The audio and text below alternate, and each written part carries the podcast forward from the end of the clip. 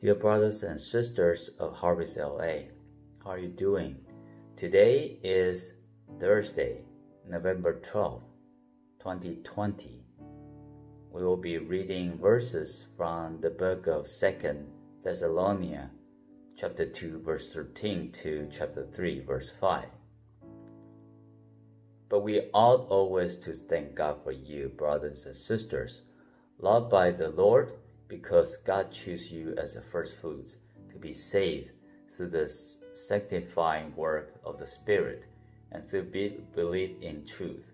He called you to this through our gospel that you might share in the glory of our Lord Jesus Christ. So then, brothers and sisters, stand firm and hold fast to the teachings we pass on to you, whether by word of mouth or by letter May our Lord Jesus Christ Himself and God our Father, who loved us and by His grace gave us eternal encouragement and good hope, encourage your hearts and strengthen you in every good deed and word.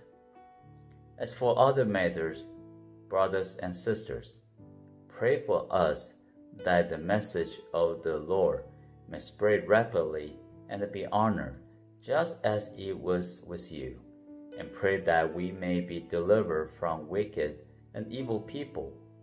For not everyone has faith.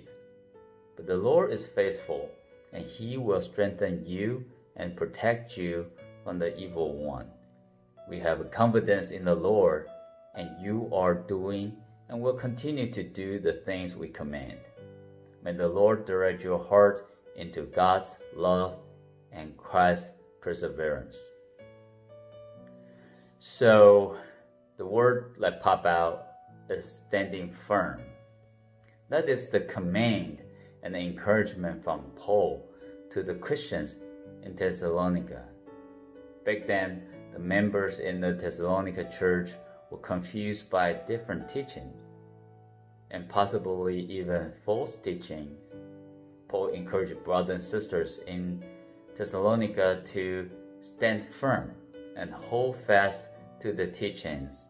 He also prayed for them that Jesus Christ Himself and God the Father will encourage them and strengthen them in everything they did and said.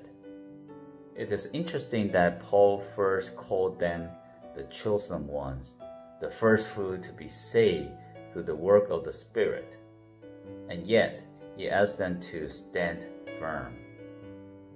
Quite a contrast. This is a good reminder to all of us as well. As a baptized Christian, am I standing firm to God's teaching? Do I have faith and hope in God's words that I'm not shaking in the face of uncertainties? Am I applying God's principles in making tough decisions? These are the questions we can ask ourselves every day.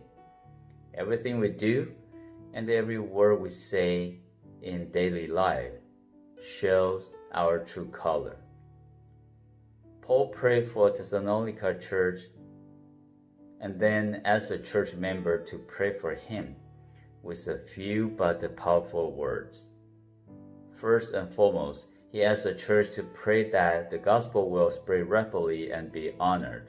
And then he requests uh, prayers for his own safety.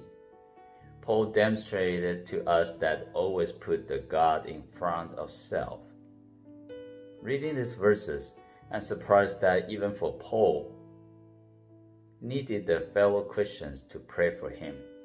Sometimes we forget our pastor and ministers are also human beings and have the same emotions and the needs like you and me. At the end of the day, we're just different parts of the church body with Jesus Christ as the head. As one body, we should care for and support each other.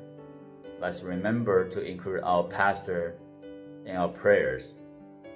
Testing him a few words or just sending a smiley face will also go a long way. Wish you have a nice day. Till next time.